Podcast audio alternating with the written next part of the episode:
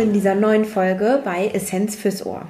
Ich habe zuallererst mal direkt eine Frage an euch. Habt ihr schon von dem internationalen Jahr des Obst und Gemüses gehört? Vermutlich nicht. Zumindest ist es uns so ergangen. Als ich Heike dieses Thema vorschlug für den Podcast, sagte sie internationales was? und dementsprechend haben wir gedacht, wir müssen dem Obst und dem Gemüse heute mal eine Lobby schaffen und das machen wir.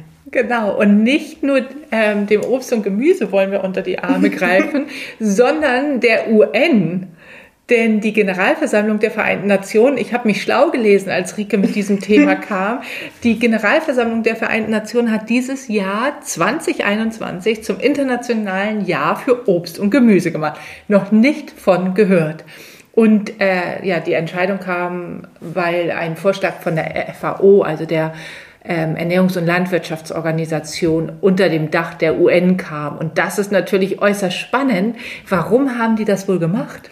Ja, die haben das gemacht, weil sie schon seit sehr vielen Jahren, und zwar bis zum Jahre 2030, ähm, sogenannte Nachhaltigkeitsziele ähm, einhalten wollen. Das sind 17 Stück. Dazu gehört zum Beispiel keine Armut, ähm, gesundes Essen und Gesundheit für alle, Geschlechtergleichheit, und so weiter. Genau. Also es sind sehr viele ähm, Ziele, die unglaublich hochgesteckt klingen, wenn man sich die das erste Mal anhört.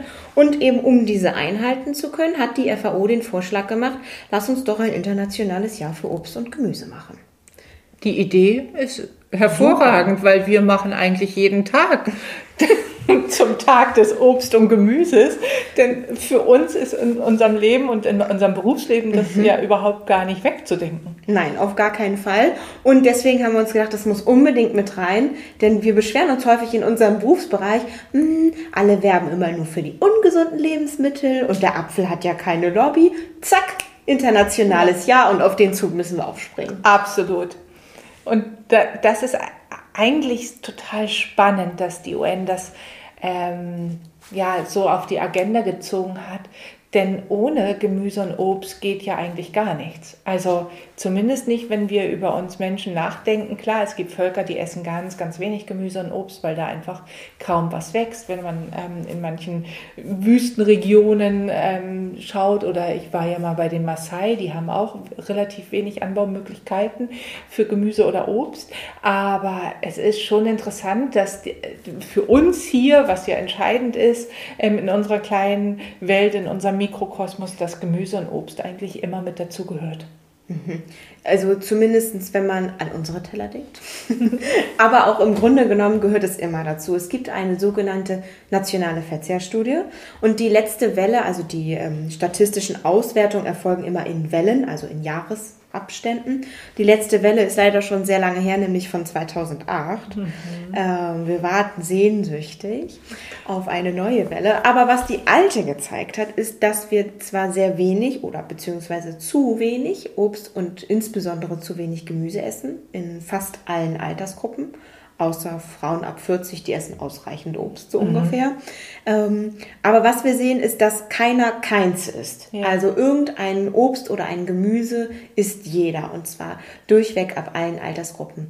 Man muss noch dazu sagen, die nationale Verzehrstudie befragt ähm, Erwachsene bzw. Heranwachsende, ich glaube ab 14 oder 15 Jahren mhm. werden mhm. die Probanden in die Studie aufgenommen. Also diese ähm, Daten entsprechen nicht einer Kinderernährung. Genau, wobei da ist die KIK-Studie, macht es ja auch sehr deutlich, dass die Aufnahme, jetzt werden wir sehr sachlich, ne? ja, ne? also die zurück. Aufnahme von Gemüse und Obst, also der Verzehr von Gemüse und Obst oder das Essen von Gemüse und Obst, auch da nicht ähm, erfolgreich ist, dass selbst ähm, die KICS-Studie, also um Kinder und Jugendliche, ähm, die, um die es dort geht, einfach nicht genügend essen. Und wir ähm, fragen uns schon, warum das ist. Also wir fragen es uns natürlich immer wieder und das ist ja ein großer Teil unserer Arbeit auch, ähm, das Thema Gemüse und Obst mehr in den Vordergrund zu stellen. Schaffst du das eigentlich jeden Tag, auf diese besagten fünf Portionen äh, Gemüse und Obst zu kommen? Also vielleicht für alle die, die von mhm. dieser Einheit noch nie was gehört haben, eine Portion ist sozusagen eine Handvoll und davon sollten wir am Tag bestenfalls fünf Portionen essen, man darf auch mehr essen. Aber wenn wir jetzt erstmal bei diesen fünf Portionen als Mindestmaß mhm. sind, schaffst du das? Meint, es gibt auch schlechte Tage, da esse ich das nicht alles, aber im Großen und Ganzen, ich glaube, man darf auch immer nicht nur auf den Tag gucken. Also fünf am Tag ist zwar eine tolle Sache, weil das so schön gängig und leichtgängig ist, sich zu merken, ähm, aber fünf am Tag bedeutet ja auch mehrere Portionen, die ich zum Beispiel in einer Woche oder in einem Monat esse. Und dann esse ich mal sechs und am anderen Tag nur vier. Genau. Und mal nur drei und ja. mal sieben. Mhm. Je nachdem, was gerade mein Kühlschrank so hergibt und die, der Appetit. Aber ich würde sagen, im Großen und Ganzen überwiegend. Ja, ja, ja. Geht mir ganz, ganz genauso. Mhm. Die. Ähm, manchmal schmeckt es mir auch einfach gar nicht, das Gemüse. Und an anderen Tagen, und da glaube ich, da hat der Körper echt ein gutes Händchen für sich selbst. Mhm. An anderen Tagen könnte ich mich gerade so reinsetzen in so eine Gemüsepfanne, ähm, ein paar Eier drüber geschlagen, dann geht es auch noch äh, schneller.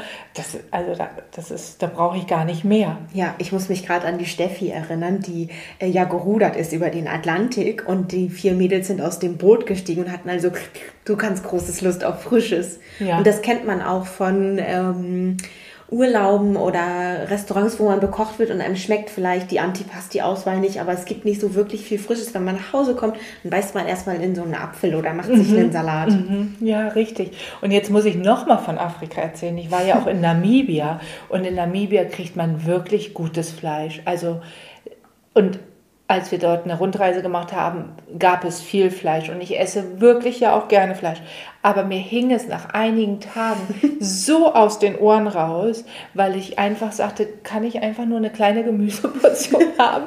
Und das Schwierige dort ist, dass viele das, also ähm, es gibt so wenig, dass die importiertes Tiefkühlgemüse aus Südafrika dann hatten. Also es war nicht irgendwie so ein gängiges tollen Salatessen oder so, wie man das aus dem Italienurlaub kennt oder eine schöne Antipasti oder so oder äh, was weiß ich, Tapas in Spanien, sondern es war ähm, tatsächlich eine, eine große Kraftanstrengung, Gemüse zu essen. Aber dann merke ich eigentlich, wie sehr der der Körper dann auch wieder nach sowas japst. Also die Steffi hat das ja erzählt, äh, genau.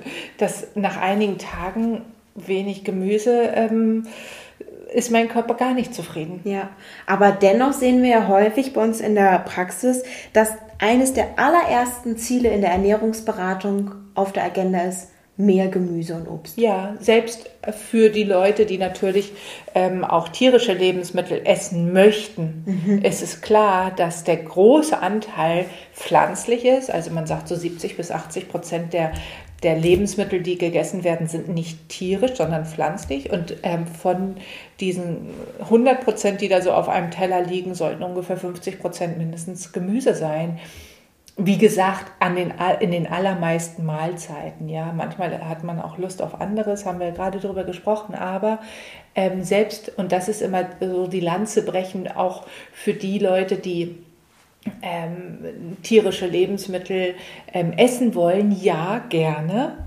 aber der Hauptteil, also sagen wir mal so drei Viertel des Tellers, sind schon pflanzliche Lebensmittel und ein großer Teil eben Gemüse und Obst, wenn man es eben gut machen möchte was die Ernährung angeht. Also wir sind jetzt nochmal so ganz sachlich. Mhm. Ne? Ernährung ist ja so ein bisschen spaßbefreit schon immer. Wir reden auch gleich wieder übers Essen. Aber wenn man über Ernährung nachdenkt, dann haben diese Lebensmittel, Gemüse und Obst einfach echt die Nase vorn, weil die mega gespickt sind von ganz vielen Zellen, Wasserzellen, also Gemüse und Obst enthält ja immer ganz viel Wasser, 70, 80, 90 Prozent. Und dieses Wasser hängt ja nicht wie ein Schluck Wasser in der Kurve, sondern ist wohlgeformt. Und da wissen wir schon, was dann noch drin sein muss in jedem Gemüse und Obst, nämlich die Ballaststoffe. Die Ballaststoffe sind so das Grundgerüst, damit eine Paprika eben eine Paprika ist oder eine Tomate eine Tomate oder eine Gurke eine Gurke. Und bei einer Gurke, da wissen wir das ja wirklich, die hat ja über 90 Prozent Wasser. Ja. Und in diesen ganzen Zellen, wo eben das Wasser dieser Gurke drin ist, da sind auch noch die Mineralstoffe drin. Also wir haben schon so ein, also ein eigentlich normales Lebensmittel wie eine Gurke, Tomate oder so, aber da versteckt sich so viel drin und das ist eben das Tolle. Ja. Und das auch schön ist, wenn man einfach seinen Obst- und Gemüseteller immer voll macht, dann hat man auch immer gleich eine schöne Magenfüllung und auch eine Zellfüllung, weil man all diese Vitamine, Ballaststoffe ähm, gut auch dann in unserem Körper verwerten ja, kann. Ja, richtig. Also das ist, das ist schon etwas. Und dann ist da ja noch was dran. Und das ist der ähm, Grund, du hast mir im Vorgespräch ja gesagt, das ist ja auch so hübsch, Gemüse zu essen, also so schön bunt. Und genau das, wenn wir nochmal bei, noch nicht zum Essen kommen, sondern noch bei der Ernährung bleiben, dann ist ja genau dieses Bunte, also die natürlichen Farbstoffe gehören ja zu der großen Gruppe der sekundären Pflanzenstoffe. Liebe Zuhörerinnen und Zuhörer, das können Sie und ihr gleich wieder vergessen. Also sekundäre Pflanzenstoffe sind einfach Stoffe, die in pflanzlichen Lebensmitteln zu finden sind, die diese Pflanze braucht, um sich entweder attraktiv auf dem Heiratsmarkt der Insekten zur Fortpflanzung zu zeigen oder aber sich zu aromatisieren, so wie wir Parfum auflegen oder ähm, andere Düfte, damit wir irgendwie attraktiv erscheinen. So machen es die Pflanzen auch, ähm, um zwei Sachen sicherzustellen. Das eine ist entweder ähm, für die Fruchtbarkeit, die können ja nicht um die Häuser ziehen, sondern müssen sie irgendwie von Insekten angezogen werden. Oder aber auch, um Schädlinge abzuhalten. Also die nicht so schön mhm. oder intensiv riechenden, so wie Knoblauch oder auch der Lauch oder Bärlauch. Mhm. Ähm, die haben ja vielleicht auch für manche Insekten eine abschreckende Wirkung, nämlich der Schutz vor Fressfeinden ist das da. Und das heißt, alles das, was bunt ist, also Farbstoffe in das Leben eines Gemüses und eines Obstes bringt oder aber die Aromastoffe, alles das, was wir auf der Zunge so lecker finden, haben tatsächlich eine richtig, richtig tolle Wirkung.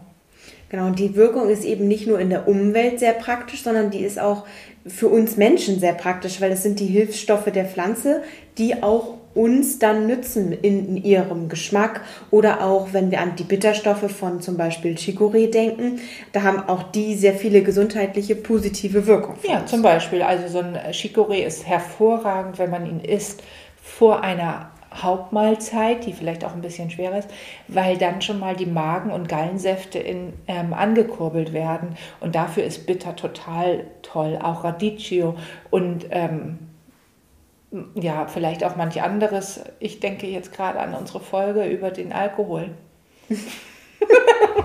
Also ich denke gerade an mein Lieblingsalkoholisches Getränk, das ist ja der Campari. Und mittlerweile trinke ich gerne auch ein Campari ähm, vor einer deftigeren Mahlzeit. Aber das ist ein anderes Thema. Also wir kommen nochmal zurück zum Gemüse und Obst. Also diese Bitterstoffe sind halt so toll. Oder ähm, zum Beispiel gehören auch zu diesen sekundären Pflanzenstoffe die sogenannten Fungizide. Also Fungi, wissen wir alle von der Pizza mhm. Fungi, das sind die Pilze. Und Fungizide hat, haben viele Pflanzen eben auch, um sich vor Pilzen zu schützen. Und nun kann man sich schon vorstellen, dass wenn die Fungizide auf einer Pflanze wirken gegen Pilze, dann wirken die bei uns im Körper eben auch gegen Pilze.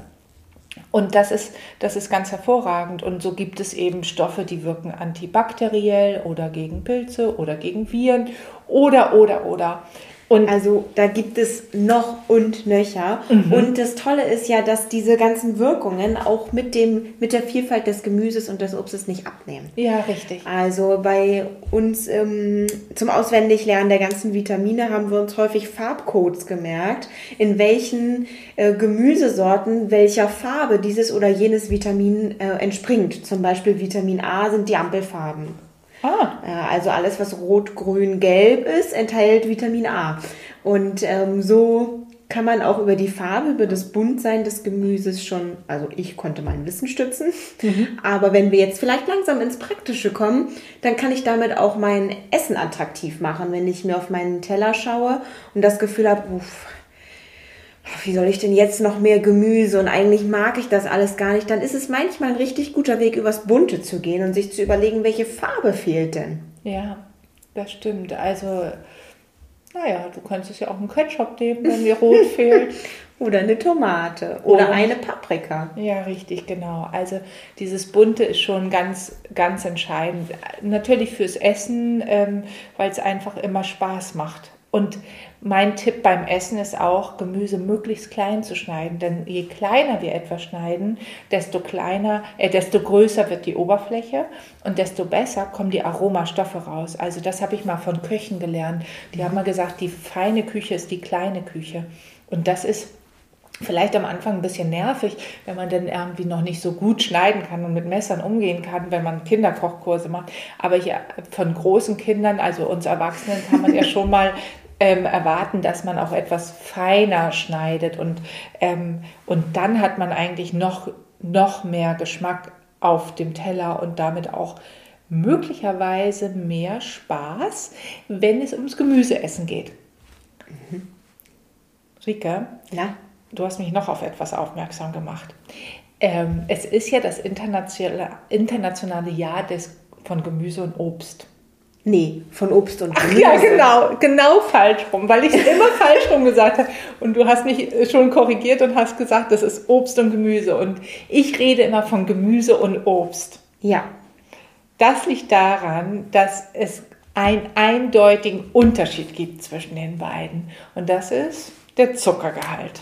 Mhm. Ich habe mal von einem Comedian auf der Bühne gehört, dass ähm, Gemüse eigentlich Obst ohne Zucker ist. und das ist auch wahr. Also Gemüse und Obst haben wirklich viele Gemeinsamkeiten und der einzige Unterschied ist tatsächlich dieser eher süßere Geschmack von Obst in den allermeisten Fällen und ähm, der nicht so süße vom Gemüse. Allerdings kann man das ja schön hervorkitzeln. Also ähm, wir haben ja ähm, auch tolle Gerichte auf unserer Website mit ähm, zum Beispiel die Vanillekarotten. Und da haben wir die Karotten nur in ein bisschen Butter und Vanille geschwenkt. Und dadurch, dass die warm werden, kommt halt diese Süße aus den Karotten noch viel mehr zum Vorschein, ohne dass wir da Zucker zutun. Mhm. Also wir können schon auch ein paar Tricks der Küchen Künste nutzen, um ähm, ohne Zucker aus Gemüse etwas Süßes zu machen. Genau, und warum auch ähm, wir auch, glaube ich, die ganze Zeit sogar in diesem Podcast, außer am Anfang schon Gemüse und Obst sagen, ist nämlich auch, dass wir tendenziell mehr Gemüse essen sollten mhm. ähm, von diesen beiden. Also ja. nicht Obst streichen auf gar keinen Fall, aber wenn wir uns die Relation angucken, dann lieber mehr Gemüse als Obst. Genau, und immer kauen, nicht trinken. Mhm. Also wenn man sich einen reinen Gemüsesmoothie mal macht, dann ist es natürlich okay, aber den muss man mögen. Mhm. Die Steffi übrigens, um nochmal über sie zu sprechen, die bringt manchmal nach dem Rudertraining Smoothies mit. Und die sehen echt aus, also ganz grün und nahezu giftig. Und ähm, sie achtet ja auch sehr aufs Essen und aufs Trinken auch und ähm, hat dann echte Gemüsesmoothies dabei und die haut da dann immer noch viel Ingwer mit rein. Also das ist so richtig spicy, grün und giftig. Und wir wissen immer schon, okay, das wird jetzt getrunken, weil Steffi hat so gesagt und, sie, und wir bringen das dann mit. Ah, da, da brennt einem schon ein bisschen die Zunge. Aber auch da wieder, jeder weiß, Ingwer, die scharfen Stoffe wirken antibakteriell und das ist natürlich immer so eine kleine Gesundheitsspritze, die man sich dann holt. Mhm. Aber auch leider nicht bei allen Smoothies. Das ja. muss ich nochmal hinzufügen. Ich bin nämlich, also ich mag überhaupt nicht Obst und Gemüse trinken. Dieses Stückchen, oh, ich mag nicht mal Orangensaft mit Stückchen. Aber darum geht es nicht, sondern es geht darum, dass wenn wir das Obst und Gemüse so fein schreddern und insbesondere das Obst, dass wir zum Beispiel dem Apfel ähm, die Zellen so zerstören, dass wir sie zum einen einfach für unseren Körper schon vorher zunichte machen, bevor der Spaß überhaupt losgeht und dass wir auch unserem Magen gar nicht mehr so genügend Zeit geben. Und häufig bekommen dann Patienten oder bei uns auch in der Praxis immer mal erleben wir das, dass dann Leute kommen und sagen, oh, ich kriege so Bauchschmerzen und vielleicht habe ich Fructoseintoleranz oder so. Und manchmal liegt es einfach nur an diesem Zuckertsunami, denn einige Smoothies enthalten genauso viele Zuckerwürfel wie ein Glas Cola. Richtig, also da ein, ähm, kann man kann jeder auf die Verpackung schauen von mhm. einem von einem Obstsaft seiner Wahl und vergleichen mit einer Coca-Cola und da einfach mal den Kohlenhydratgehalt anschauen. Und schwupps weiß man, ähm, in der Regel ist der gleich hoch. Traubensaft hat sogar noch mal einige Gramm mehr Zucker. klar, da soll ja eigentlich Alkohol draus vergehren. Mhm. Also und da braucht es einen ordentlichen Zuckergehalt. Deswegen nimmt man ja Traubensaft, um ihn zum Alkohol vergehren zu lassen. Ein Spruch von unseren äh, Zahnärzten. Zähne nutzen, solange man sie hat. Ja, genau. Und das ist in der Tat so. Ähm, denn dieses Kauen hat auch nochmal eine verdauungsfördernde Wirkung. Also wenn wir in der Praxis ja auch hören, ich mag mhm. kein Gemüse, ich vertrage das nicht, dann hat das auch was damit zu tun, dass nicht ausreichend gekaut wird. Mhm. Das erleben wir natürlich bei den Hülsenfrüchten wie Erbsen, Linsen oder Bohnen, Kichererbsen, wie sie alle heißen.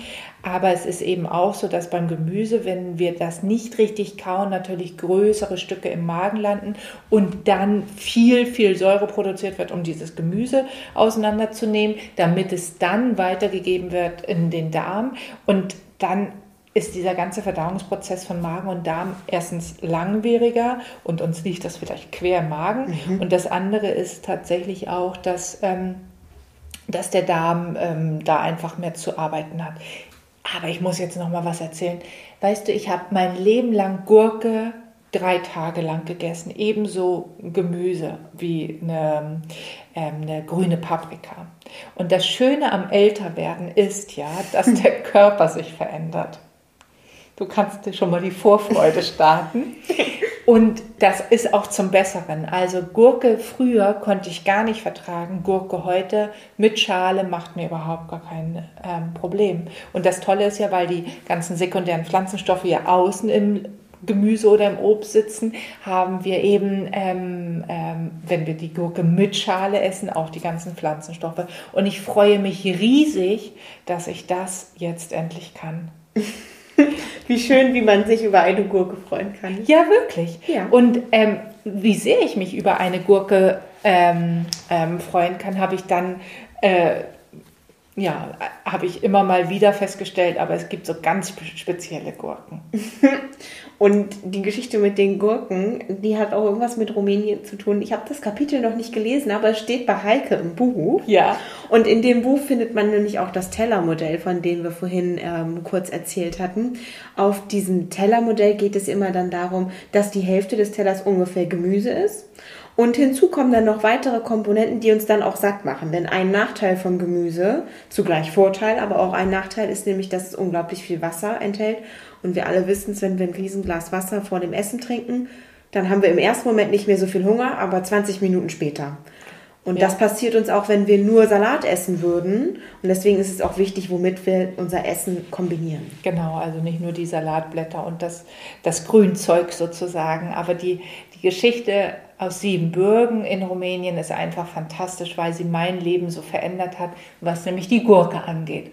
Und da waren wir in einem sehr groben Picknick und da gab es dann rote Zwiebeln und Tomaten und Gurke und Speck und Feta-Käse, Ziegenkäse. Und ähm, Ah, und ich dachte, naja, okay, also das ist hier nichts für mich. Und alle haben so genüsslich gegessen und dieses Picknick genossen. Und dann dachte ich, äh, irgendwie, ich muss da jetzt mitmachen, weil ich will das auch so, so ein ähm, Strahlen auf den Lippen. Und dann war das so, so toll, dass sowohl die Gurke mal so richtig nach Gurke geschmeckt hat. Das erlebt man ja nicht so häufig, wenn man mhm. Gurke außerhalb der Saison isst. Oder Tomate finde ich sehr, mhm. merkt man das auch Ja, deutlich. richtig. Und ähm, und ganz besonders dachte ich bei den roten Zwiebeln, um Gottes Willen. Also wenn ich da jetzt reinbeiße, rote Zwiebeln pur, roh, ähm, Das ist eine Herausforderung. ja, für alle Beteiligten. Und ähm, ja, aber die Belehrungen sind ausgeblieben. Es war tatsächlich etwas, äh, was ich mir vorher nicht habe denken können. Und das liegt auch an körperlichen Veränderungen natürlich mit dem, äh, mit dem Leben mhm. sozusagen, aber es liegt auch an, an Lebensmitteln selbst, ob wir etwas besser vertragen können oder nicht. Und das ist ähm, äh, einfach das, das hohe Lied auf das Gemüse, dass wir dem immer wieder eine zweite, dritte, fünfte, zehnte Chance geben mhm. sollten. Das kennen wir auch, wenn wir an unsere Kleinsten denken, an die Kinderernährung. Da kennen wir das auch. Einmal gegessen heißt nicht, dass man es nicht mag, sondern man muss es immer mal wieder probieren und eine andere Kombination wählen, eine andere Situation wählen. Wir wissen auch aus äh, den Folgen von dem Anfang dieses Podcasts, dass es auch darum geht, ähm, ob ich den Pfannkuchen mit Apfelmus von Oma esse oder ob das ein gekaufter in einer Mensa ist, der wo alle 200 Pfannkuchen komplett identisch aussehen, wo ich weiß, der kommt aus einer Fabrik. Das spielt alles eine Rolle äh, auf unsere Lebensmittel, wie wir sie mögen. Richtig, und mein Neffe beispielsweise auch so ein Phänomen, der mag nicht in Tomaten oder Äpfel oder Birnen hineinbeißen, wenn man von etwas festen Äußeren in etwas Weiches kommt. Mhm.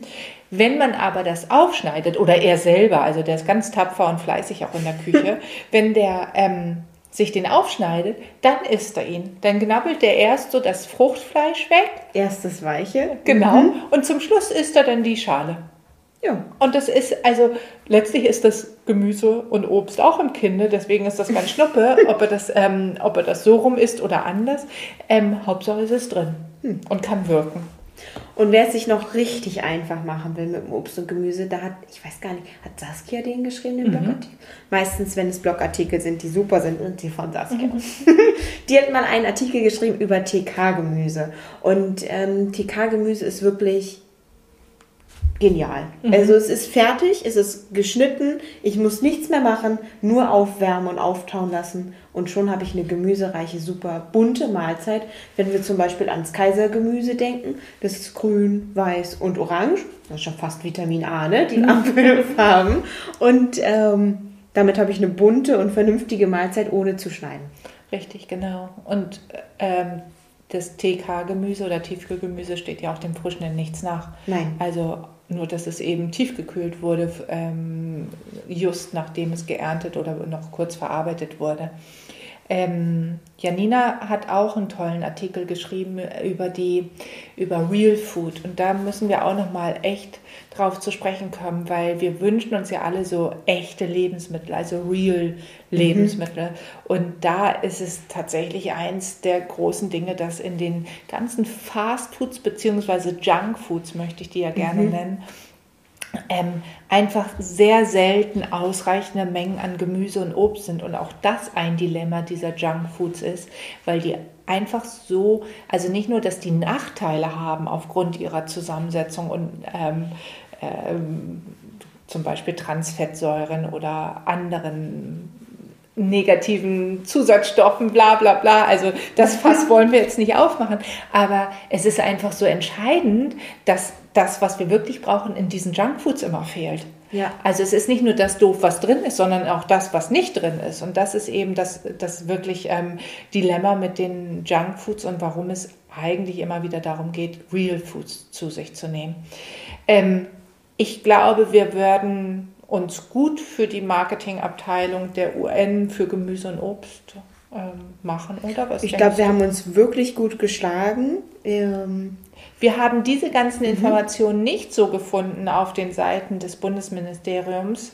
Ähm, vielleicht finden Sie die und ihr die, weil das ähm, ist wirklich mal lohnenswert, auf die Seiten zu schauen rund um die Nachhaltigkeitspolitik des, äh, der UN, mhm. der Ziele, die damit verfolgt werden wollen, denn die haben ähm, viele hehre Ziele. Du hast sie vorhin schon angesprochen, wie kein Hunger mehr auf der Welt oder nachhaltiger Konsum und Produktion, worüber wir ja auch schon mal in unserem BioBasic Podcast gesprochen haben. Also es gibt ganz viel zu entdecken, was rund um nicht nur Gemüse und Obst geht, sondern auch um Nachhaltigkeit insgesamt für unsere Welt, aber auch für unsere eigene Gesundheit. Ja, das stimmt, da findet man unter den Zielen bei denen wirklich tolle ähm, Anregungen und es gibt auch Seiten, auf denen die sehr gut, sehr viel detaillierter beschrieben sind. Nur hier geht es ja überwiegend um Ernährung und wenn euch nochmal die Nachhaltigkeit im Zusammenhang zum Essen mehr interessiert, dann kann ich euch sehr die Folge mit Malte Rubach ans Herz legen und auch die mit Ingrid und Dirk Steffens. Richtig. Und wenn es um Essverhalten und Ernährungslehre geht, kann ich euch auch den Online-Kurs sehr ans Herz legen. Da gibt es auch ein schönes Kapitel über Obst und Gemüse. Und Ansonsten empfehle ich euch einfach unseren Podcast immer weiter zu hören. Und uns gerne auch weiter empfehlen. Das machen wir nämlich viel zu selten, mhm. dass wir das äh, mit reingeben. Und ich höre jetzt viele Podcasts mittlerweile, weil ich die so spannend finde, so viele tolle Themen. Und alle sprechen immer davon, man sollte doch bitte empfehlen. Ja.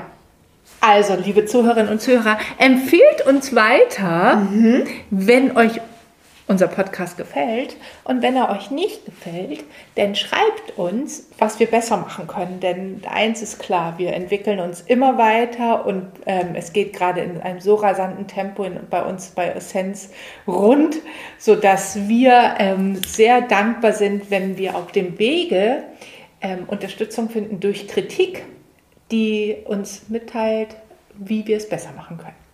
Wir freuen uns auf euch. Bis bald. Bis bald.